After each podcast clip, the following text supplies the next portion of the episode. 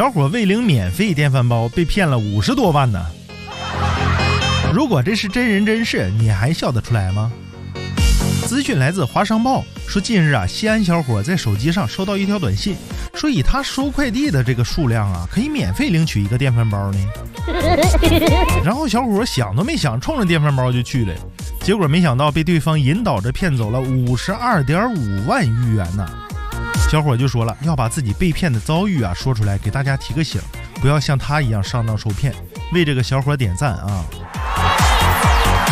小伙表示啊，总共被骗转账了十单，这十单环环相扣，先把你拉到一个群里，然后让你做任务啊，做任务就返钱，但是前提得交钱。你越交越多，越返越多，结果呢，你交多的时候就不给你返了，人也失踪了。归根结底一个贪字啊，你身边有没有接短信被骗的例子呢？